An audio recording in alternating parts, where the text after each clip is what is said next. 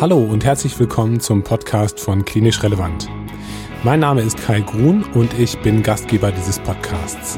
Falls du uns noch nicht kennen solltest, Klinisch Relevant ist eine Fortbildungsplattform für medizinische Fachberufe und wir liefern euch ein bis zweimal pro Woche kostenlose und unabhängige Fortbildungsinhalte, die ihr jederzeit und überall anhören könnt. Heute spare ich mir ein langes Intro und möchte euch nur kurz erzählen, was ihr im heutigen Podcast erwarten dürft. Und zwar spreche ich mit Sivat Weiß. Das ist einer der Gründer vom Amboss. Amboss dürfte mittlerweile jedem der im Bereich Medizin tätig ist, ein Begriff sein. Wir sprechen über Sivats Person und lernen ihn ein bisschen besser kennen.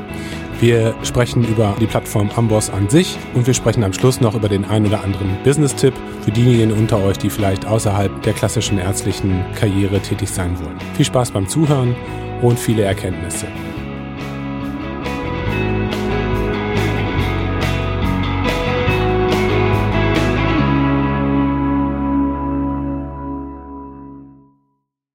Lieber Sievert, ich bedanke mich ganz herzlich, dass du dir Zeit genommen hast heute in deinem wahrscheinlich stressigen Alltag mit Familie und Job und was weiß ich alles.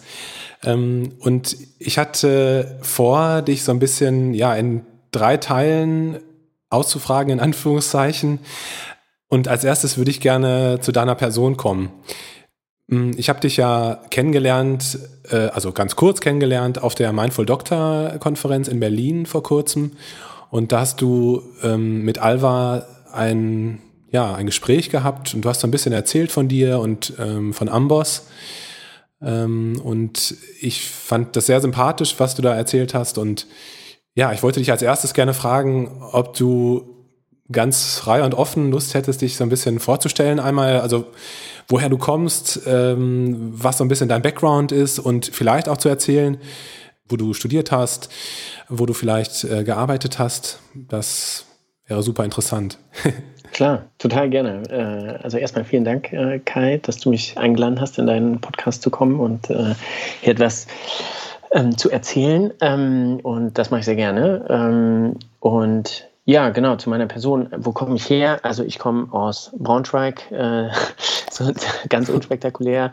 habe dann dort Abi gemacht und ähm, dann in Göttingen ähm, Medizin studiert. Ähm, und dann könnte man vielleicht noch äh, überlegen, wie bin ich zur, zu diesem Medizinstudium gekommen. Das war jetzt vielleicht auch nicht immer irgendwie so total, also es war nicht immer total klar für mich. Ähm, ich konnte mir irgendwie viele Sachen gut vorstellen, ähm, äh, hätte auch, habe mich auch für Architektur oder Industriedesign interessiert und ähm, ja, und irgendwie die, äh, hatte ich dann zum Ende der Schule hin, eigentlich erst so, glaube ich, so in der 13. Klasse oder so, das Gefühl, ähm, Medizin ist eigentlich irgendwie eine, so, ja, die, die spannendste Kombination an Naturwissenschaften und aber auch ähm, sozusagen konkrete Anwendungen, ähm, als auch irgendwie ähm, ja, einem, äh, einem sehr, sehr basalen menschlichen Bedürfnis entsprechend. Ähm, und das fand ich irgendwie eine sehr reizvolle Kombination. Und dann, dann äh, ähm, habe ich mich dafür entschieden, mich für Medizin zu bewerben und hatte das Glück, da einen Studienplatz zu bekommen in der äh, Zeit damals. Da waren die NCs noch nicht so schrecklich wie heute.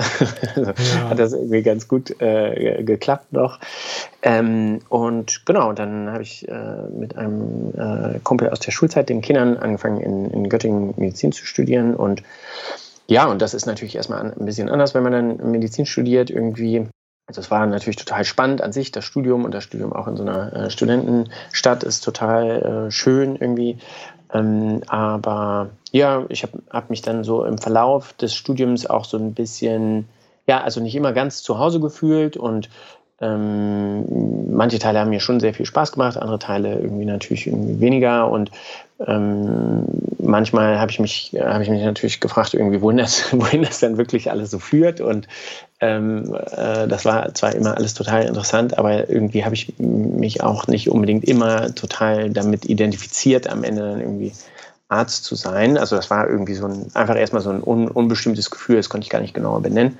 Und dann war ich eigentlich sehr froh, ähm, so im vierten, fünften Jahr des Studiums äh, eine Erfahrung gemacht zu haben, wo ich als Freiwilliger in so einem Projekt in Indien ähm, äh, dabei war. Und da wurde, das, das war zwar von einem Arzt gegründet, aber das hatte weitaus mehr äh, Aspekte, die, die dort berücksichtigt wurden. Also es war sozusagen äh, so ein ganzheitliches Gesundheitskonzept, wo man ähm, wo der Gründer sich ähm, überlegt hat, dass es also mehr als der reinen medizinischen Unterstützung bedarf. Äh, der hat also, der hat damit angefangen, in so einer Ambulanz Kinder kostenlos zu behandeln und ähm, das ist, das hat dann auch irgendwann ganz gut funktioniert, als die Leute Vertrauen da, da rein hatten.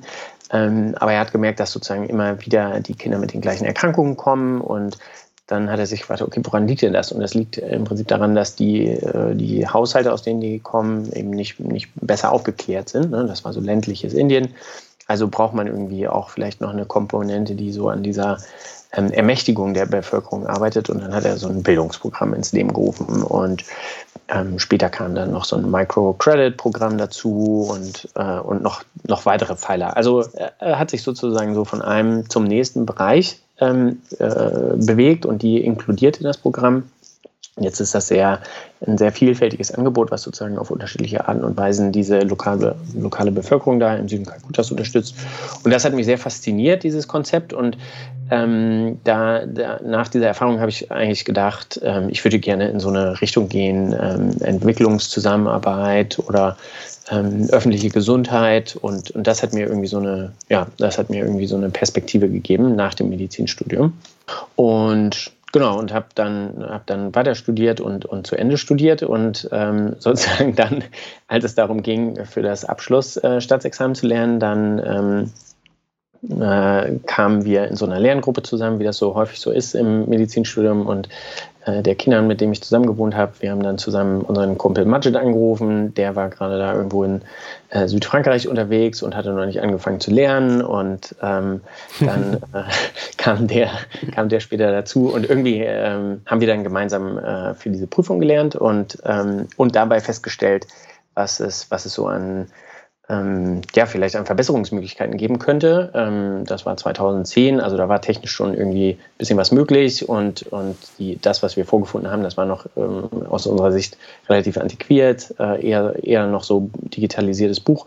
Und ähm, da haben wir rumgesponnen ähm, zunächst und das war, erschien uns dann aber, als wir das, ähm, die Prüfung erfolgreich abgelegt haben, eigentlich doch als irgendwie interessantes Konzept und ähm, dann hat es noch ein bisschen äh, Zeit der Überwindung ge gebraucht, bis wir uns dann final dazu entschieden haben. Aber dann, dann ein halbes Jahr später nach dem Examen haben wir gesagt, okay, lass uns mal gucken, wie weit wir mit dieser Idee kommen können, ähm, was es da für Hürden geben könnte.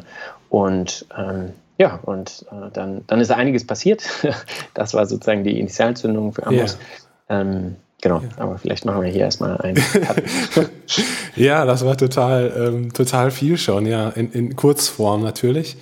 Ähm, du hast gesagt, dass du dich zum einen im Medizinstudium nicht so richtig, nicht immer richtig wohlgefühlt hast. Und zum anderen hast du berichtet von äh, dem Projekt in Indien, wo du gearbeitet hast. Ähm, das heißt, diese zwei Faktoren vielleicht, dass du dich in dem, in dem Bereich Medizin an sich oder im, im ärztlichen ähm, direkten Beruf nicht so richtig wohlgefühlt hast und die Tatsache, dass du vielleicht etwas ähm, ja, eher im strukturellen Bereich ähm, übergeordnet machen wolltest, haben da möglicherweise dazu geführt, dass du dich ähm, eben halt auch für, ähm, für so ein Projekt wie Amboss äh, entschieden und interessiert hast, richtig?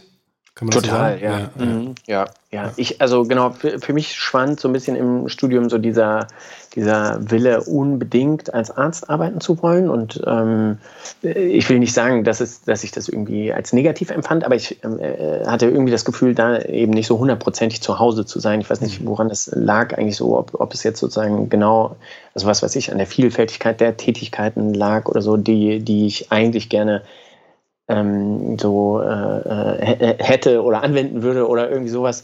Ähm, aber ja, ich, also ich, ich habe mich immer mehr wie so ein Beobachter gefühlt in diesem System. Nicht, nicht dass ich da immer nur blöd daneben stand, aber, ähm, ja. aber es war irgendwie, ich, ich, es war nicht so eine hundertprozentige, hundertprozentige Identifikation damit. Und genau, und dann kam sozusagen diese andere Erfahrung hinzu, die, die mir eigentlich auch, auch irgendwie gezeigt hat, ja, es gibt, also es könnte auch andere Ansätze geben. Und ähm, sozusagen so medizinisches Wissen vielleicht einzubringen. Und das, genau, das hat, das hat sicherlich so den Boden bereitet dafür, dass ich an sich sagen würde, ja, ähm, es, es gibt andere Möglichkeiten. Ne? Und Ähm, und dann, dann kam, also Amboss war jetzt nicht geplant, ja, das, das, äh, das tauchte auf, äh, als, als wir uns konkret an dieser Stelle mit diesem ähm, äh, Examen damals beschäftigten. Das ist ja auch heute viel mehr als nur dieses äh, Examen, aber ähm, da tauchte es auf und es war so ganz offensichtlich irgendwie für uns, dass, äh, dass, es da eine, dass es da ein Problem erstmal gibt und dass es da vielleicht eine Möglichkeit gibt, was zu verändern. Ja. Ähm, und dann fiel es mir vielleicht leichter durch, durch sozusagen diese Vorgeschichte, ähm, dass ich mich darauf einlasse, auch zu sagen, okay, ja, äh, mal ausprobieren, wo, wohin das führt. Ja. ja, ja.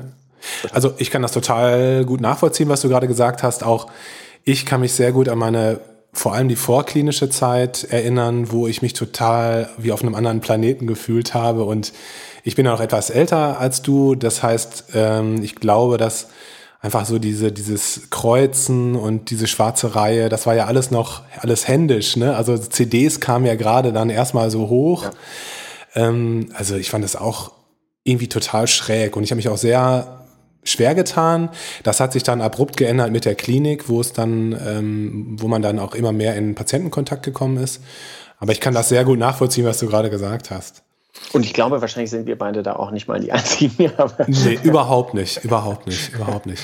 Ja. Ähm, jetzt nur ganz kurz, um das, um sozusagen deine Person rund zu beschreiben. Du bist auch Familienvater und ähm, hast, hast zwei Kinder, richtig?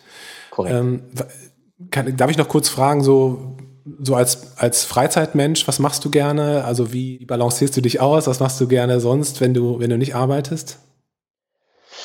Ja, wenn ich nicht arbeite, dann kommt also äh, eigentlich die Familie als nächstes, die auch äh, irgendwie ihre Zeit äh, ähm, äh, benötigt, ja, und jede, jede Minute äh, dort verbracht ist auch irgendwie gewonnene Zeit. Äh, meine Kinder, die sind jetzt so fast sechs und drei, äh, meine zwei Töchter. Und genau, das, das macht einfach total viel Spaß. Das ist natürlich auch anstrengend, aber es macht auch total viel Spaß, Zeit mit denen zu verbringen. Also da, das ist sicherlich sehr viel Zeit. Klar, meine, mit meiner Frau auch und irgendwie wir alle zusammen. Alle müssen irgendwie mit, mit Zeit bedacht werden und mit Aufmerksamkeit. Ja. Ähm, ähm, und dann da, danach ist nicht mehr so viel. Ab und zu mache ich noch irgendwie Sport, versuche regelmäßig so am, am, Wochenende irgendwie Sport zu machen oder mal auch unter der Woche. Und dann ist es eigentlich irgendwie Laufen oder so und dabei Podcast hören. Yeah. Aber genau, sonst ja, ab und zu reisen und das ist jetzt ja auch ein bisschen weniger geworden, dann irgendwie hier innerhalb Deutschlands äh, aktuell. Aber ja, viel, viel mehr Zeit bleibt aktuell zumindest äh, dann nicht mehr. Okay. Ähm, angenommen, ich wäre jemand, der überhaupt nicht wüsste, was Amboss ist, jetzt am heutigen Tag.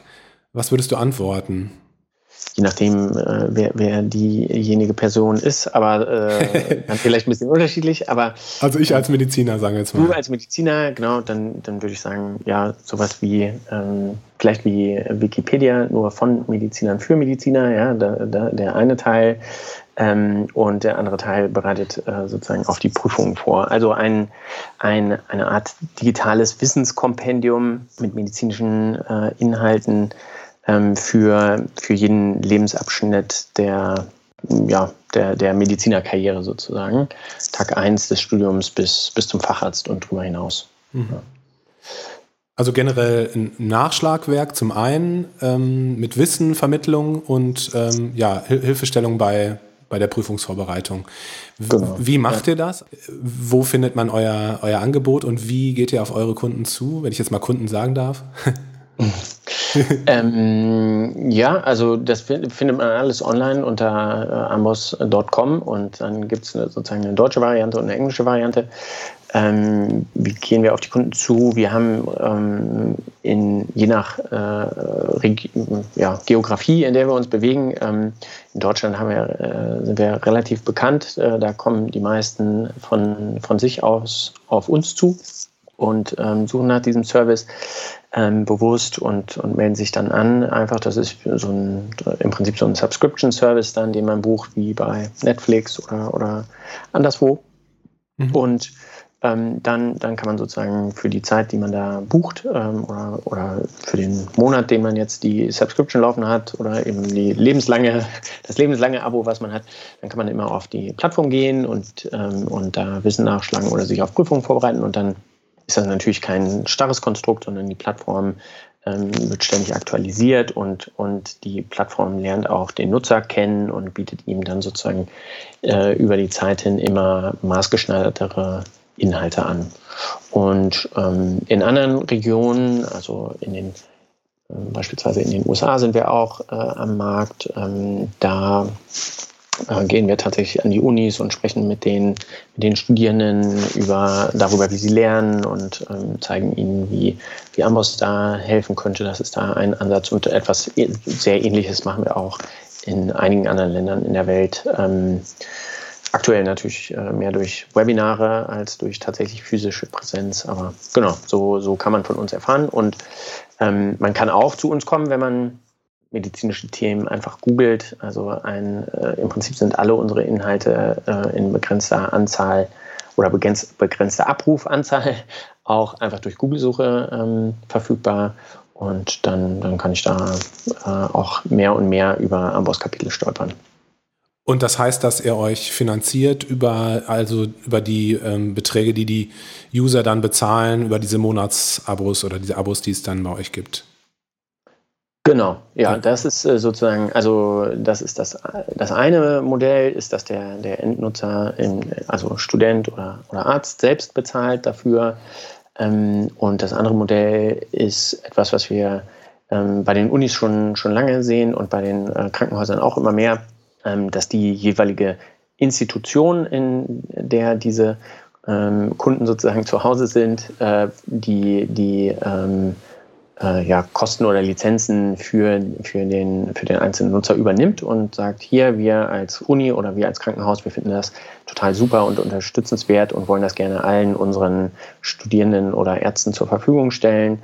Ähm, und dann kaufen die beispielsweise eine Campus-Lizenz oder Krankenhauslizenz. Ja. Mhm. Das, das ist sozusagen die, das, das andere Modell. Es gibt beispielsweise, äh, ja, also einige große deutsche Klinikketten, deren Namen ich glaube ich nicht nennen darf, die das, das machen ja. äh, seit einiger Zeit für alle ihre, ihre Kunden und äh, alle ihre Ärzte. Und, ja, genau. Also hier bei uns in dem Krankenhaus, wo ich arbeite, als Konsilarzt ist das auch so und also ich vergleiche das immer so ein bisschen mit dem Herold äh, für alle möglichen Fächer, so dieser, dieser digitale Ersatz äh, von diesem Nachschlagwerk, von diesem Standard-Nachschlagwerk und ähm, ja, also ich bin's, bin wirklich begeistert, also wie, wie präzise das da ähm, alles so thematisiert ist. Und du hast es gesagt, das Ganze wächst ja mit dem, mit dem User mit. Ähm, ja. Natürlich auf die, auf die Fach, äh, auf die Fachbereiche, in der man unterwegs ist, zugeschnitten. Ja. Also du hast gerade so ein bisschen ähm, ja, Understatement betrieben und gesagt, ihr seid relativ bekannt. Ihr seid nicht nur relativ bekannt, ihr seid super bekannt. Ihr seid so ein bisschen der Platzhirsch, kann man ja auch sagen, in dem Bereich, in der Branche. Mm, jetzt habt ihr ja auch eine ganz schöne Verantwortung, wenn man das mal von der anderen Seite betrachtet. Also äh, die medizinische Landschaft entwickelt sich ja rasant und ähm, ich stelle mir das extrem aufwendig vor, ähm, auf allen Schauplätzen auf dem aktuellen Stand zu bleiben und das Ganze zu aktualisieren. Wie habt ihr das geschafft? Also wie macht ihr das, dass ihr, ähm, dass ihr so äh, aktuell und up-to-date bleibt? Ja, super. Das ist äh, total, eine total gute Frage. Also vollkommen richtig. Das ist einfach total viel Arbeit, ne? muss man sagen ja, am Ende. Ähm, und ich meine, wir haben jetzt äh, ein, ähm, ja, wir haben ein Team, das klingt irgendwie so blöd, aber also ein, äh, ein, ein Team innerhalb der Firma, ähm, das sind, ist die Redaktion, das sind 70 Leute, ja, die, die also tagtäglich daran arbeiten, ähm, diese Inhalte aktuell zu halten und auch neue Inhalte ähm, hinzuzufügen und ähm, die genau diese Arbeit machen, ja, also die, die sich anschauen, was gibt es an neuen Erkenntnissen, die irgendwie klinisch relevant wären und die, ähm, die jetzt den, den jeweiligen Fachgruppen irgendwie zugespielt werden müssen oder, oder bei den entsprechenden Krankheiten ähm, hinzugefügt werden müssen oder, oder Medikamenten oder was auch immer. Und ähm, Genau, das geht im Prinzip eigentlich nicht anders als so, oder zumindest ist das der Weg, den wir gewählt haben, ja, dass wir glauben, diese, diese Information, ähm, die muss von, von, von Anwendern gefiltert werden und dann sozusagen auf das Wesentliche runtergebrochen werden. Das ist so und das ist unser Ansatz. Ja? Ähm, so dass die, am Ende geht es ja darum, dass diese Information beim, beim beim Anwender landet und der sie wirklich anwenden kann. Ja? Also dass ich mhm. als Arzt, der jetzt irgendwo äh, vor einem Patienten steht und eine gewisse Frage hat, dass ich dann, ähm, dass ich dann, wenn ich schon nachschlage, hier eine, eine möglichst eindeutig, präzise, formulierte und aktuelle Information finde, die mir da weiterhilft. Ne? Und, ähm, und das ist natürlich, genau wie du sagst, das ist eine ganz schöne Verantwortung, ja, und da ist auch eine ganze Menge ähm, Qualitätssicherung und verschiedene Feedback-Loops innerhalb äh, der Redaktion ähm, natürlich schon vorhanden. Und dann, dann gibt es darüber hinaus natürlich noch äh, weitere Feedback-Schleifen durch, sage ich mal, die zum Beispiel die Nutzer oder durch, durch äh, Beiräte, Fachbeiräte, ähm, die, die diese Inhalte immer wieder fortwährend ähm, überprüfen. Und wie ist die, wie ist die Verantwortung von einem Lehrbuch ja, im, im Vergleich? Das, das hat ja theoretisch auch irgendwie eine Verantwortung. Und, und da muss man sagen, dass wahrscheinlich also durch dieses an, an sich lebendigere, dynamischere Konstrukt ähm, auf, auf jeden Fall, sag ich mal, äh, äh Ungenauigkeiten oder sowas sehr, sehr schnell rausgefiltert und dann auch eben sofort angepasst werden können. Ne? Also wir mhm. können Inhalte von einem Tag auf den anderen ähm, äh, verändern und sagen, äh, okay, das war irgendwie meinetwegen missverständlich oder äh, das muss besser strukturiert werden oder sowas. Ähm, und wenn das wichtig ist oder rote Hand-Informationen oder so, irgendwelche solcher kritischen Informationen können wir sofort einspielen ähm, und dann darstellen. Und es gibt, glaube ich, nicht so viele andere ähm, Medien, die das, äh, die das so schnell machen können. Ja? Also wir sind uns dieser Verantwortung bewusst und wir versuchen die natürlich so gut wir können wahrzunehmen und, und uns ist äh, klar, dass, es, dass, dass alles da an der Qualität und Genauigkeit die, des Inhalts hängt. Ne? Ja. Und, und da, darauf geben wir, sehr, ja, geben wir sehr viel, sehr viel Acht. Also es kann keiner, beispielsweise keiner der, der ärztlichen Redakteure kann einen Inhalt alleine publizieren. Da gibt es immer mindestens ein ähm, Acht-Augen-Prinzip, ja, äh, wo verschiedene Stufen durchlaufen werden müssen, bevor ein Inhalt ähm, bevor ein Inhalt rauskommen kann. Und ähm, ja, also da, da passiert eine ganze Menge. Du hast gesagt, es sind allein 70 Ärzte, die für euch Vollzeit, hast du das richtig gesagt, Vollzeit mhm. arbeiten? Mhm. Ja. Ähm, kannst du noch mal was zu, den, äh, zu der Größe von eurem Unternehmen sagen? Also wie viele Mitarbeiter habt ihr insgesamt? Ja, wir sind jetzt so bei ungefähr 350 Köpfen also 350 Mitarbeitern, mhm. die, die ähm, fest angestellt sind in der, äh, in der Firma in den verschiedenen Standpunkten. Ne? Also wir haben ähm, ja, das Berliner Büro, das Kölner Büro und dann noch eins in New York äh, vor zwei Jahren eröffnet. Genau, und dann gibt es natürlich auch noch viele, die irgendwie aus dem Homeoffice dazu arbeiten, was ja im digitalen Raum sehr gut möglich ist. Ja. Genau. Das ist schon sehr beeindruckend, wenn man überlegt, dass ihr immer mit drei Leuten angefangen habt. Ja, das ist, das ist, genau, das ist eine ganz, ganz schöne Entwicklung. Ja. Hättest du das mal gedacht? Das, nee, das hätte ich so nicht vermutet, ja, oder zu äh, träumen gewagt. Äh, also nicht, nicht zu Beginn, aber ja, genau, so, so stark ist ja dann der Unterschied immer nicht. Von einem Tag auf den nächsten und dann geht es immer ja, irgendwie ein Stückchen weiter. Ja, also es ist schon beeindruckend zu sehen und schön zu sehen, ja, wie, wie viele Menschen, wie selbstverständlich sozusagen äh, in die Büros kommen und äh, unsere Vision teilen und daran weiterarbeiten und äh, ähm, das so, so ganz selbstverständlich tun. Das ist schon ja. sehr berührend auch irgendwie. Ne? Naja, und ich meine, das hört sich ein bisschen abgedroschen an, aber ihr macht ja wirklich was Gutes. Ne? Ihr sorgt dafür, dass, äh, dass jeden Tag Menschen, die Menschen helfen, mit, mit guten Informationen versorgt werden. Ähm, Total. Das, das ist, äh, das ist auf jeden Fall sehr zu unterstützen. Ja. Ähm, Findet auch großen Anklang also bei den Mitarbeitern. Das ist äh, bei, beim ja. Team, das ist auf jeden Fall, ähm, das ist etwas, was ganz, also eigentlich alle ähm, motiviert, äh, äh sozusagen zu uns zu kommen. Ja. Und ähm, es ist auch andersrum so, dass wir eigentlich Leute, die daran kein Interesse haben, dass wir da sehr, sehr kritisch sind, ähm, wenn, wenn, wenn Bewerbungen so reinkommen, wo jemand sagt, das ist mir eigentlich egal, Hauptsache ich kann hier irgendwie, kann hier irgendwie das und das machen. Also das, das ist schon auch ein wesentliches Kriterium für uns. Ja, ja klar. Ähm, ich wollte noch mal ganz kurz auf diesen äh, Bereich zurückgehen, wo du gesagt hast, ihr bereitet eure Kunden auch auf Prüfungen vor. Ähm, wie macht ihr das? Äh, wie funktioniert das? Wie geht das vonstatten? Also im Prinzip, wenn man als, als Mediziner kennt man das ja, ist, ist es sozusagen dieses Thema Altfragen, ja, ähm, oder auch äh, im amerikanischen Raum sind es nicht, nicht Altfragen, also Fragen, die unbedingt mal gestellt worden sind, aber die, die sehr, sehr ähnlich zu potenziellen Prüfungsfragen sind. Und mit solchen Fragen kann man natürlich super ähm, testen, was man schon weiß oder was man nicht weiß. Und so genau die, die Trennlinien zwischen beiden Themen irgendwie herausspüren. Äh, und ähm, das ist der eine Teil. Und der andere Teil ist, äh, dass man natürlich die, die Themen ähm, in, in der Bibliothek, also die Kapitel äh, sozusagen äh, ergänzend dazu lesen kann, beziehungsweise auch andersrum. Ne? Man kann also, man, man nimmt sich vor, meinetwegen ähm, innere Medizin zu lernen oder irgendwie sowas. Und dann kann man Kapitel für Kapitel lesen, so wie man das möchte. Ähm, und dann die Fragen dazu machen oder andersrum und immer vor und zurück gehen und, und sich anschauen, ähm, wo, wo weiß ich schon was, wo weiß ich noch nichts, wo muss ich irgendwie noch tiefer gehen. Ähm, das, das kann man sozusagen natürlich irgendwie in Eigenregie in der Plattform machen, aber es gibt auch für, für die Staatsexaminer gibt es solche Lernpläne, fürs Physikum den 50-Tage-Lernplan, für Staatsexamen diesen 100-Tage-Lernplan, ähm, der eben diese, diesen Ablauf im Prinzip strukturiert, ja, wann lerne ich was ähm, und äh, lese ich erst das Thema oder dann mache ich erst die Fragen oder andersrum. Und das gibt es auch ähm, für einige Facharztbereiche mittlerweile, ähm, wo wir sozusagen so ein Curriculum zur Facharztvorbereitung anbieten. Und genau, in, den, im, in der englischen Plattform ist das, genau, sind es auch so ja, Study Plans, die, die auf bestimmte Prüfungen dann vorbereiten und so ein ausgewogenes Verhältnis an, an Fragen und, und Lernkarten oder Kapiteln äh, und Artikeln ähm, äh, aufzeigen.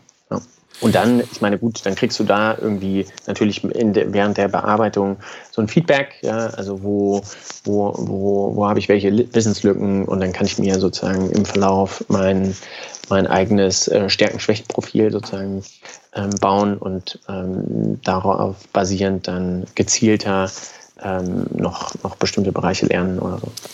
Du hast erzählt, ihr habt ein ähm, Büro in New York und ihr habt auch eine englische Version von eurer Plattform. Ähm, wie ist es dazu ja. gekommen? Und also wollt ihr über den amerikanischen Markt hinaus? Also wie, wie ist es mit, mit anderen europäischen Ländern oder anderen Ländern generell? Wir wussten, dass, äh, dass es in den USA ähm, auch diese Multiple-Choice-Prüfung gibt. Ähm, das heißt also, unser System grob äh, funktionieren könnte, ja, was wir uns hier für Deutschland überlegt haben.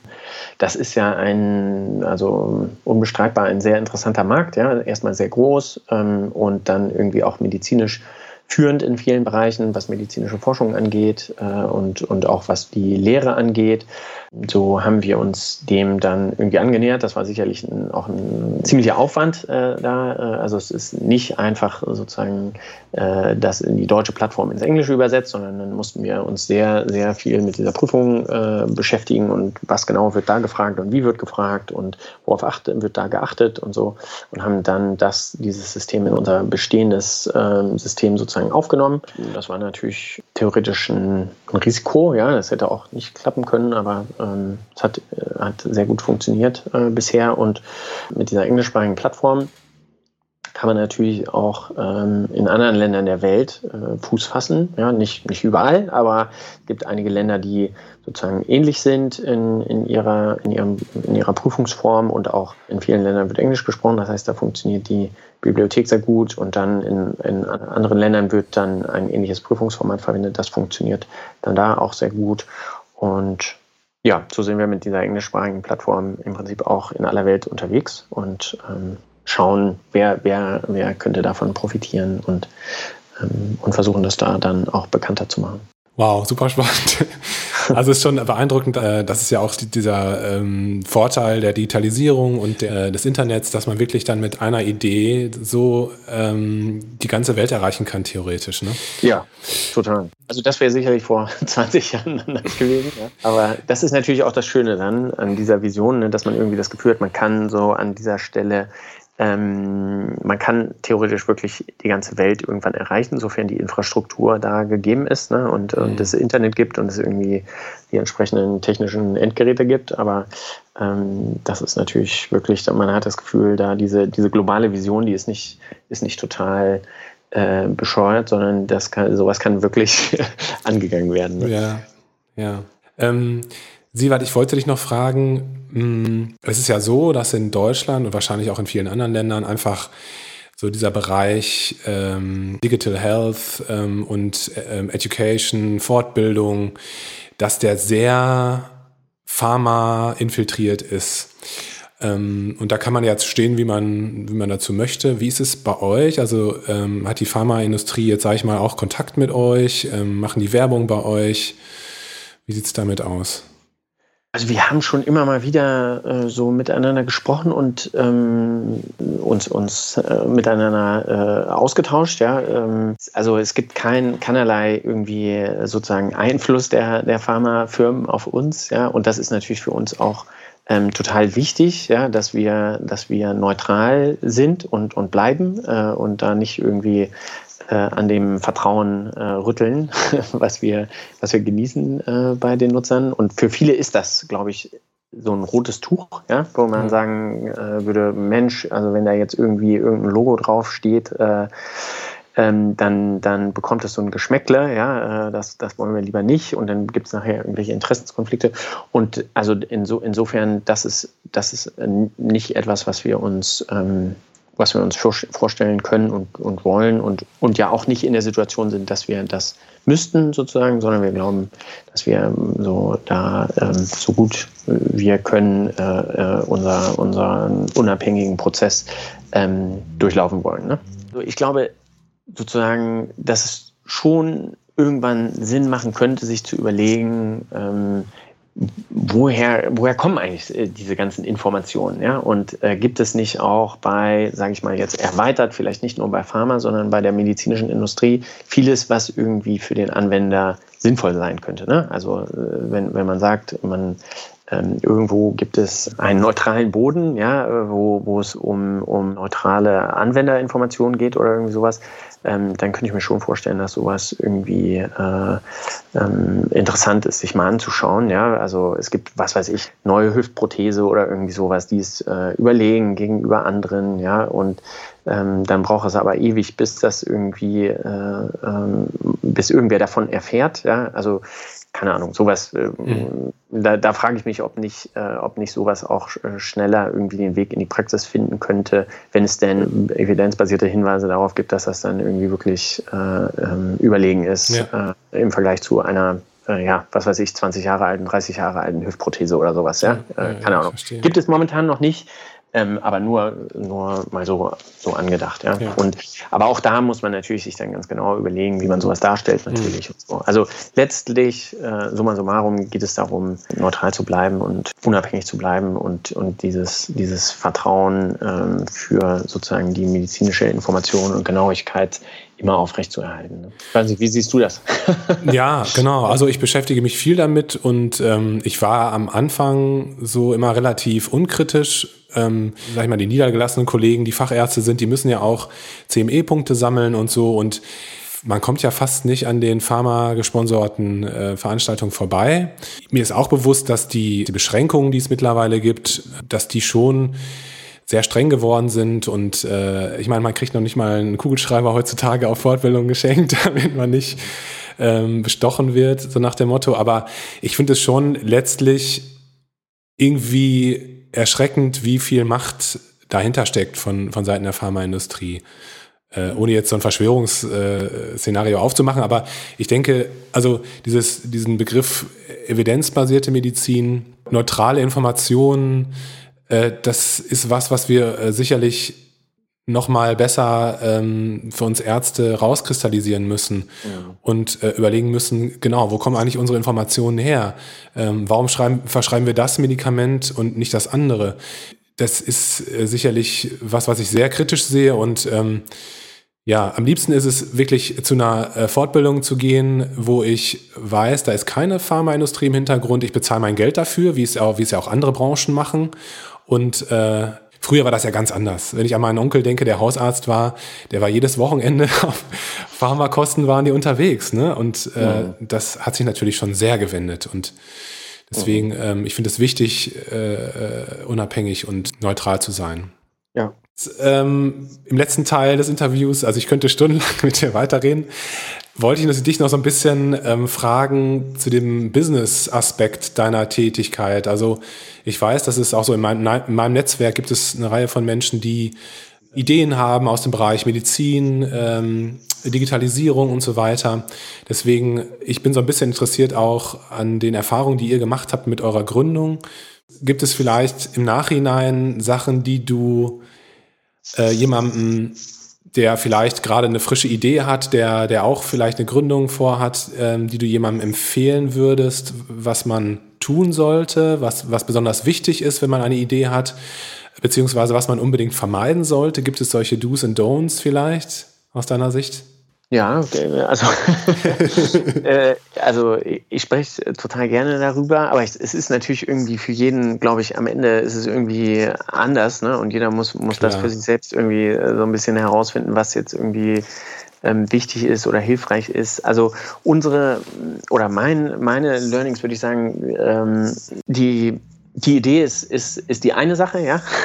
ja. ähm, und das ist auch gut, eine Idee zu haben. Und das finde ich total gut, wenn es, wenn es mehr sozusagen Anwender gibt, wie, ähm, wie wir, wie Ärzte oder was auch immer, die, die sozusagen den Blick auf irgendwie ein bestimmtes Problem wirklich in der, in der Praxis äh, bekommen und sagen, guck mal hier, da könnte man doch, dafür könnte man noch eine Lösung finden. Und ich glaube, das muss gar nicht immer so total abgefahren sein, ja. Ähm, so ich meine, wir haben ja jetzt auch nicht äh, Rocket Science irgendwie gemacht, sondern äh, wir haben uns irgendwie erstmal so ein, so ein Thema angeschaut und gesagt, ja, das, das kann man irgendwie besser machen. So, ne? Und ich glaube, das ist ein guter Startpunkt, ja. Ähm, und ich glaube, dass äh, gerade so in der Medizin, das ist ja ein relativ komplexes System, ne, verschachtelt und irgendwie viele sensible Punkte da drin. Das hat äh, auf der einen Seite die Schwierigkeit, dass es nicht so leicht ist, sich da drin zu bewegen. Auf der anderen Seite ähm, glaube ich, auch dann das Potenzial für jemanden, der, der, der weiß, sich darin zu bewegen, irgendwie,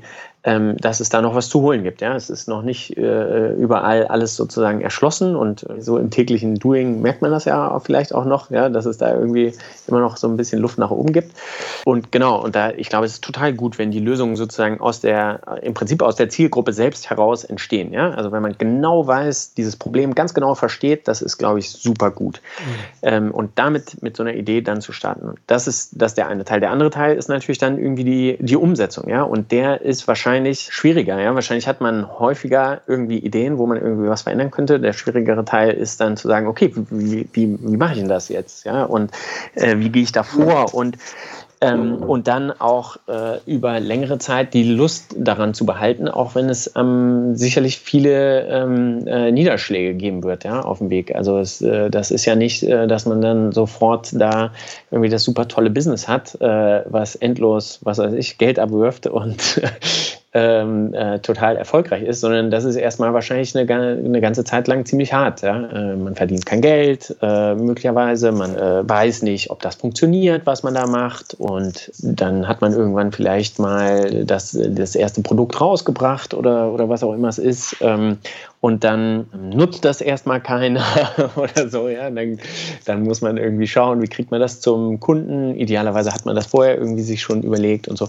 Also das, das ist schon dann, glaube ich, nochmal äh, eine ganze Zeit lang ähm, harter Arbeit, ähm, wo man äh, dranbleiben muss, wo man irgendwie weiterhin überzeugt sein muss, trotz aller, trotz aller Widerstände. Und ähm, und Widerstände gibt es viele irgendwie, finde, finde ich. Also ich, ich habe nicht das Gefühl, dass man ähm, in Deutschland oder und auf jeden Fall auch nicht als Mediziner irgendwie dazu unbedingt ermuntert wird, äh, ähm, Unternehmer zu werden. Ja? Also ich glaube, da, da gibt es immer sehr viel Skepsis so solchen Ideen äh, gegenüber. Und wir sind ja, ich weiß, das ist vielleicht sehr pauschal, aber ich habe das Gefühl, wir sind immer sehr darauf fixiert, so gesellschaftlich, aha, dass man irgendwie so klar vorhergezeichneten Wegen folgt und man geht zur Schule, ja, dann wird studiert, dann arbeitet man in dem Beruf und so. Das ist nicht, das ist nicht so einfach, da finde ich, da, da auszubrechen und zu sagen, guck mal, ich mache, ich arbeite jetzt nicht als Arzt, ja. Also auch, also auch meine, meine Eltern, ja, die haben mich bis vor ein paar Jahren immer noch gefragt, ob ich denn irgendwann nochmal wirklich wieder als Arzt arbeiten würde und so. Und so, dann bin ich ja, guck, also ich mache doch hier auch was äh, für Ärzte und ich arbeite auch theoretisch, bringe mich immer noch ein als Arzt, der ist nur irgendwie eine andere Art äh, wie ich das mache. Und, und natürlich ist das am Anfang dann äh, noch mit wahrscheinlich viel mehr Skepsis begegnet, ne? wenn da nicht, äh, nicht schon ein äh, gestandenes Unternehmen da steht, sondern, sondern erstmal nur eine Idee. Ja? Und ähm, wie es so schön heißt, äh, derjenige mit einer Idee ist so lange ein Spinner, bis sie funktioniert. Ja? Äh, und das, das ist, glaube ich, dann leider so. Das heißt, also das ist schon mal irgendwie ein Widerstand. Ja? Man, ähm, und auch etwas, was man realisieren können muss, ja? von der Lebensphase her. Jetzt mit zwei Kindern ähm, oder so, dann ist es sicherlich auch alles äh, schwieriger, ne? laufende Kosten, die man irgendwie decken muss und so. Und ja, da muss man sich überlegen, wie kann man damit umgehen, ja? Also für, mich war es, glaube ich, äh, damals hilfreich, dass ich das nicht, dass ich das nicht alleine gemacht habe, ja, sondern dass wir da äh, zu dritt angefangen haben und dass wir dann auch schnell mehr Leute waren, die an dieses Thema geglaubt haben. Und weißt du, wenn die alle daran glauben und sagen, guck mal hier, ja, das ist doch super und da können wir was machen, da, damit kann man sich natürlich sehr ähm, sehr gegenseitig motivieren und jeder hat da irgendwie mal Tiefpunkte und, und äh, fragt sich, funktioniert es oder funktioniert es nicht. Ähm, und das ist dann, glaube ich, ganz hilfreich, wenn man dann nicht ganz alleine dasteht. Ich, ich glaube, dass es, ähm, dass es auch Sinn macht, also sich über die, über, sage ich mal, die reine Produktidee hinaus da, damit zu beschäftigen, ähm, mit diesen, mit so ein paar Faktoren, die ich eben auch schon angerissen habe. Also okay, ich habe ein Problem, ich habe eine Lösung. Gibt es jemanden, der an dieser Lösung denn interessiert ist? Gibt es jemanden, der irgendwie, wie, wie groß ist dieses Problem für denjenigen, der vielleicht an dieser Lösung interessiert sein könnte? Ja, ist das, ist das wirklich ein ganz dolles Problem oder ist das, naja, vielleicht, ja, keine Ahnung, so ein Problem? Ähm, und äh, wer, wer derjenige oder irgendwer anders bereit dafür zu zahlen? Ja, und mhm. ähm, oder, also wenn es jetzt kein, nicht um Bezahlung geht, dann muss man sich irgendwas anderes überlegen, ja, ein Social Startup oder was weiß ich. Aber das muss man sich schon überlegen, ja. Das, äh, und so, so blöd es klingt, also ich glaube, sich mal so ein, so einen Businessplan so grob zu überlegen, mh, mm, das ist schon nicht schlecht. Ähm, sich mit diesen, mit diesen Faktoren auseinanderzusetzen. Ja, wie bringe ich das, wie bringe ich dieses Produkt dann in den Markt? Wie, ähm, wer, wer sind meine Kunden? Was zahlen diese Kunden möglicherweise dafür? Ja, und am besten das dann auch alles irgendwie mal so versuchen abzutesten, bevor man äh, sich da in jahrelange Arbeit am Produkt stürzt. Ne? Darf ich da mal zwischenfragen? Also ähm, als Arzt stößt man ja relativ schnell an seine Grenzen, wenn es dann um solche wirtschaftlichen Fragen geht. Ähm, wie habt ihr das gemacht? Also habt ihr das immer versucht, so in Eigenregie zu machen oder habt ihr euch Hilfe geholt? Ähm, wann, wann, ist so der Punkt, wo man sagt, äh, das können wir alleine nicht machen, wir brauchen externe Hilfe? Mm, also ich meine, so sich mit externen Leuten irgendwie auszutauschen zu Themen, das ist natürlich irgendwie, die dann auf manchen Gebieten da mehr Erfahrung haben, das ist, ist natürlich irgendwie sinnvoll, aber man muss sich auch immer überlegen, was, was davon kann ich jetzt wirklich annehmen und äh, was, was hilft mir jetzt wirklich gerade in meiner Situation. Ne? Und ich meine, irgendwann geht es halt darum, glaube ich, wahrscheinlich diese gewisse Expertisen dann ins, ins Haus zu holen, ja, und zu sagen, guck mal hier, also ähm, wie du sagst, ne, ich bin kein geborener, was weiß ich, Buchhalter, ich bin kein geborener, äh, keine Ahnung was, ja. Also klar, man kann vieles lernen, aber wahrscheinlich macht es dann irgendwann Sinn, sich, sich die entsprechenden Leute äh, in das Unternehmen zu holen oder, oder irgendwie Dinge auszulagern oder wie auch immer. Also ähm, das kann man machen, aber, aber am Anfang, ähm, glaube ich, muss man sich äh, selbst damit auseinandersetzen, dass so die Grundfesten irgendwie davon stehen und und klar, da kann man auch mit, mit Leuten sprechen, die irgendwie davon Ahnung haben, aber am Ende muss man irgendwie selber, glaube ich, dahinter stehen und das verstanden haben. Das kann man alles lernen, glaube ich. Das ist kein Mysterium. Ja? Äh, man kann sich irgendwie mit vielem auseinandersetzen und am Ende braucht man irgendwie gesunden Menschenverstand. Ja? Wie gesagt, also ich glaube, es kommt darauf an, ist jemand, äh, was, was ist das Problem? ähm, ist jemand bereit dafür zu zahlen und was würde der dafür zahlen? Ja? Und wie viele gibt es davon in diesem Land, das ich, oder in diesem Bundesland oder Stadt oder was auch immer, oder äh, in dieser Berufsgruppe? Ja, und wie erreiche ich diese Leute? Wie stelle ich mir das vor? Ja. Ähm, und dafür kann man sich Beratung holen, aber dann, das muss man dann, das, das, das muss man sich einfach überlegen. Ja, laufe ich auf Kongresse, äh, dann gehe ich in, in Büchereien oder äh, in die OP-Säle. Wie bringe ich das an den Mann? Ja? Gibt es alles Mögliche an Modellen und damit muss man sich selber beschäftigen. Ja. Ich finde das lustig, als du vorhin erzählt hast, ähm, dass es in Deutschland ja doch ein bisschen äh, ja, alles so ein bisschen, man wird komisch angeguckt, wenn man mit solchen Ideen um die Ecke kommt. Und ich kann mich gut daran erinnern, als ich mit dem Podcast angefangen habe, dass ich echt, wenn ich erzählt habe, dass ich einen Podcast mache, dann haben mich echt so viele Leute schräg angeguckt und haben, haben gesagt, warum machst du das? das ist ja nicht so lustig. Also ähm, ich glaube, das ist tatsächlich so, ne? dass man als erstmal so als Spinner dasteht, wenn man so eine Idee hat, wobei Podcasting ja mittlerweile gar nicht mehr so ähm, besonders ist. Es gibt ja sehr viele Podcasts. Noch eine Sache, ähm, hast du denn noch als Arzt gearbeitet oder bist du nahtlos in dieses, in, in das Amboss-Projekt gestartet? Ähm, ist es was, was du empfehlen kannst? Weil ich frage mich ja für manche Leute, die vielleicht als Ärzte tätig sind, ähm, kannst du so einen fließenden Übergang empfehlen oder sagst du, man braucht so einen klaren Cut zwischen den, den Jobs? Wie war das bei dir? Also wir, wir haben das direkt äh, oder fast direkt ähm, äh, nach, dem, nach dem Studium dann weitergemacht und da war noch ein bisschen Doktorarbeit, haben wir noch alle Doktor, Doktorarbeit geschrieben, aber sonst, ähm, also es hat sich sozusagen am Lebensstil nicht großartig irgendwie was verändert und als Arzt äh, haben wir ähm, äh, also haben wir nicht Vollzeit irgendwo gearbeitet äh, dazwischen, sondern sind dann ziemlich direkt in dieses ähm, in, in Amboss gestartet. Ähm, das hatte, glaube ich, für uns damals den Vorteil, wie gesagt, dass wir noch nicht jetzt irgendwie so einen großartigen Lebensstil oder irgendwie sowas finanzieren mussten, ja, sondern mehr so einen studentischen immer noch. Und das, das war, glaube ich, ganz gut. Wie würde ich das heute, also sagen, ich, also heute, heute für mich wäre es sicherlich schwieriger zu sagen, ja, jetzt nochmal irgendwie was ganz Neues machen. Ähm, das muss man dann wahrscheinlich ein bisschen besser planen, ja, als, als so. Äh, und muss sich vielleicht irgendwie dann ein finanzielles Polster aufbauen oder sowas, wenn, wenn man dann weiß, ähm, man wird erstmal äh, vielleicht kein Geld verdienen oder weniger Geld verdienen oder so. Also ich kann mir schon vorstellen, dass man auch, das hängt natürlich immer von, von der Idee ab, aber dass man viele Ideen erstmal nebenher starten kann, ja, und ähm, dann, äh, was weiß ich, nachts und am Wochenende irgendwie an solchen Sachen arbeitet ähm, und, und bis zu einem gewissen Punkt guckt, ähm, ja, wie weit kann ich das, wie weit kann ich das bringen, so äh, neben, neben der anderen Arbeit und dann muss ich vielleicht da nicht ähm, äh, gleich alles aufgeben.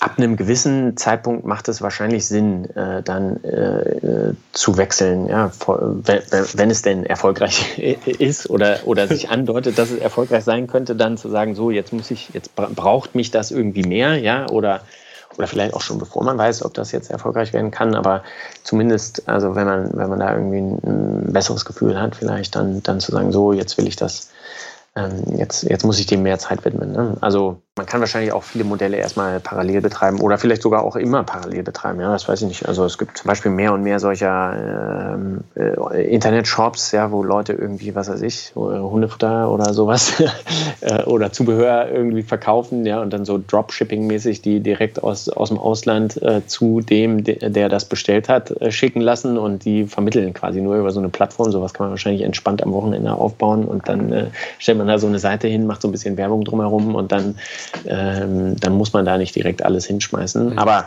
ja, das hängt, glaube ich, immer so ein bisschen davon ab, was ist das, was ist das Modell, was ist das Produkt, was, was braucht das Produkt irgendwann und ja. ähm, ist alles denkbar, glaube ich. Ein bisschen sich mit auseinandersetzen, wie das, wie das aussehen könnte, wann, wann sich das lohnen könnte, wie sich das finanzieren kann und so. Ja. Genau, das wäre meine letzte Frage für, für dich für heute. Wie sieht das mit der Finanzierung aus? Wie war das bei euch? Ich kann mir vorstellen, dass äh, es ist für viele Kollegen schwierig ist, ähm, sag mal, an Geld zu kommen. Also wenn man jetzt wirklich eine gute Idee hätte ähm, und ja, und auch festgestellt hat, es gibt einen Markt dafür. Wie habt ihr das gelöst, dieses Problem mit dem Geld? Weil man braucht ja dann relativ schnell auch äh, Kapital, um ähm, vielleicht zu wachsen, um vielleicht Personal anzustellen und so weiter und so weiter. Wie habt ihr das gelöst? Genau, das kann so sein, ne, wie du beschrieben hast, also dass man Geld braucht. In unserem, Fall war, äh, in unserem Fall war das so, dass wir Geld brauchten, was wir nicht selber irgendwie hatten, ähm, weil sonst wären wir nicht weitergekommen. Äh, aber das muss auch gar nicht unbedingt immer so sein. Also äh, es gibt auch äh, einige, sag ich mal, Unternehmensgeschichten, die quasi organisch wachsen ohne Fremdkapital. Ne? Also das muss nicht unbedingt immer so sein, das will ich nur einmal so sagen. Ja. ähm, äh, und das, das ist auch nicht verkehrt, wenn das so ist. Ja? Man, man muss sich sozusagen, glaube ich, immer dabei überlegen, wofür brauche ich dieses Geld? Ja? Und ähm, ist es beispielsweise essentiell für mich, dann, dann führt natürlich kein Weg dran vorbei ähm, will ich damit schneller wachsen, dann muss ich mich fragen, lohnt sich das wirklich für mich? Ja? Also kann ich damit wirklich dieses schnellere Wachstum erreichen oder nicht? Ähm, oder wie sieht sonst mein organisches Wachstum aus? Also da, damit muss man, da, auch damit muss man sich dann wieder beschäftigen. Aber wenn man, wenn man sozusagen ähm, Geld braucht, dann gibt es äh, theoretisch verschiedene Geldquellen, die einem da helfen können, von den sehr traditionellen äh, vielleicht Geldgebern, äh, irgendwelche Banken und so, die sind da wahrscheinlich immer so ein bisschen risikoaverser, ja, die, die machen sowas vielleicht nicht so gerne, gibt vielleicht aber auch aufgeschlossenere. Ähm, und dann gibt es auch noch so ein paar Gründerstipendien, auf sowas kann man sich irgendwie bewerben, da kann man auch ein bisschen Geld bekommen, gibt verschiedene Programme, die sowas machen. Ähm, und dann, dann gibt es sozusagen für sehr frühe Phasen gibt es sowas wie Business Angels. Äh, äh, das sind einfach Leute, die irgendwie ein bisschen ähm, mehr Geld übrig haben aus irgendeinem Grund. Vielleicht waren sie selber mal Gründer erfolgreich und, und ähm, wollen irgendwie was zurückgeben oder ja, sonst aus irgendeinem Grund zu, zu Geld gekommen. Ähm, die kann man, glaube ich, ich glaube, es gibt mehr und mehr solcher Business Angel Seiten. Ja, äh, da sind die auch äh, verzeichnet. Die, die haben ja auch ein Interesse an irgendwie interessante Gründer zu kommen, ja, und suchen immer nach neuen Ideen. Also nach solchen kann man irgendwie suchen oder dann gucken, ob jemand irgendjemanden kennt, äh, der einen an so jemanden vermitteln kann. Das funktioniert dann immer noch eine Ecke besser meistens dann, ähm, dann muss man denen im Prinzip diese Idee vorstellen, ja. Und dann muss man sagen, guck mal, ich habe hier vor, diese bessere, was weiß ich, Spritzenpumpe äh, zu bauen, ja. und die ist so und so viel besser und das, äh, ich habe das schon getestet und äh, Zertifizierung kann ich mir auch vorstellen, das läuft ungefähr so und so. Ähm, und äh, da, da, da habe ich die entsprechende Erfahrung, habe ja schon jemanden, der das abnehmen, mir abnehmen will, da ich lasse das patentieren oder keine Ahnung was. Ja. Also da muss man diese Geschichte jemandem erzählen und, äh, und so, äh, im besten Fall so ähm, überzeugend sein, dass er sagt, ja, da rein will ich investieren. Ja. Das ist dann natürlich, das ist allen Beteiligten klar, trotz allem immer ein äh, relativ hohes Risiko, mhm. mit, einem, mit einem Totalausfallsrisiko behaftet, ja, aber man versucht das natürlich irgendwie einzugrenzen, ja, ähm, und, und das machen diese Leute, die schauen sich dann an, okay, was ist das für ein Typ, ähm, oder für, für, eine Frau sozusagen, was ist das für ein, für, eine, für ein Mensch, ja, wie, ähm, wie sehr brennt er für diese Idee, wie viel Ahnung hat er von diesem Thema, wie groß ist dieser dieser Markt, den er vielleicht angehen will, ja, wie, wie sieht das Produkt aus, was er schon hat, oder gibt es schon ein Produkt, gibt es da schon erste Zahlen, ähm, wie dieses Produkt vielleicht funktioniert oder angenommen wird, oder, oder, oder. Und ähm, auf so einer Basis treffen die dann Entscheidungen. Ich glaube, häufig ist das immer noch eine Art von Bauchgefühl. Ja, ist man überzeugt oder nicht am Ende?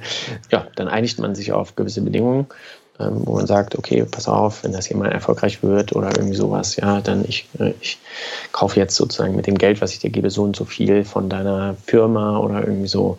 Ähm, und dann haben wir beide was davon. Ja. Okay. Das war in eurem Fall auch so, dass ihr so einen Business Angel hattet? Genau, wir hatten, wir brauchten ähm, auch äh, sozusagen am Anfang Geld, äh, viel, also eine ganze Menge Geld für diese Prüfung, für die Lizenzen, für die Prüfungsfragen. Das hätten wir so aus eigener Tasche nicht bezahlen können. Okay, Und ja. ähm, dafür hat uns dann jemand äh, Geld geliehen, sozusagen, ja. ja. Sievert, genau. vielen, vielen Dank. ich würde gerne, ich würde gerne hier einen Punkt machen. Ähm, wir haben ganz viele Sachen nur peripher ähm, gestriffen, aber ähm, ich finde trotzdem, dass wir ein gutes Bild von dir bekommen haben, von, von Amboss bekommen haben und am Schluss vielleicht auch noch ein paar äh, ja, Tipps für, äh, für den einen oder anderen Business-Interessierten ähm, äh, mit dazugenommen haben. Insofern dank, danke ich dir ganz, ganz herzlich für deine Zeit und ähm, deine, deine Informationen. Und ich wünsche euch viel, viel Erfolg auf eurem weiteren, weiteren Weg mit Amboss. Vielen lieben Dank. Vielen lieben. Und äh, ja, vielen Dank für das Gespräch auch. Vielen Dank, dass du heute wieder zugehört hast. Wir hoffen sehr, dass du etwas für dich und deinen Beruf mitnehmen konntest. Wenn dem so sein sollte, dann bist du wie immer herzlich eingeladen, deinen Kolleginnen und Kollegen von unserem Projekt zu erzählen und Werbung für uns zu machen. Es wäre auch super, wenn du uns eine gute Bewertung bei Apple Podcasts geben könntest, damit mehr Leute auf uns aufmerksam werden. Schau gerne auf unseren Social Media Kanälen vorbei, auf Instagram, auf YouTube, auf Facebook und auf LinkedIn. Und ansonsten bist du immer herzlich eingeladen, mitzumachen bei Klinisch Relevant und zum Beispiel einen Podcastbeitrag mitzugestalten. Beachte unsere mittlerweile über 80 anderen Podcasts zu allen möglichen spannenden medizinischen Fortbildungsthemen, die aus dem Bereich der Pflegewissenschaft und der ärztlichen Fortbildung kommen. Wenn du Fragen oder Anregungen hast, dann darfst du dich immer gerne unter kontakt.klinisch-relevant.de an uns wenden. Und jetzt bleibt mir noch euch eine gute Zeit zu wünschen. Bleibt bitte gesund, schaltet beim nächsten Mal wieder ein. Bis zum nächsten Mal. Ciao.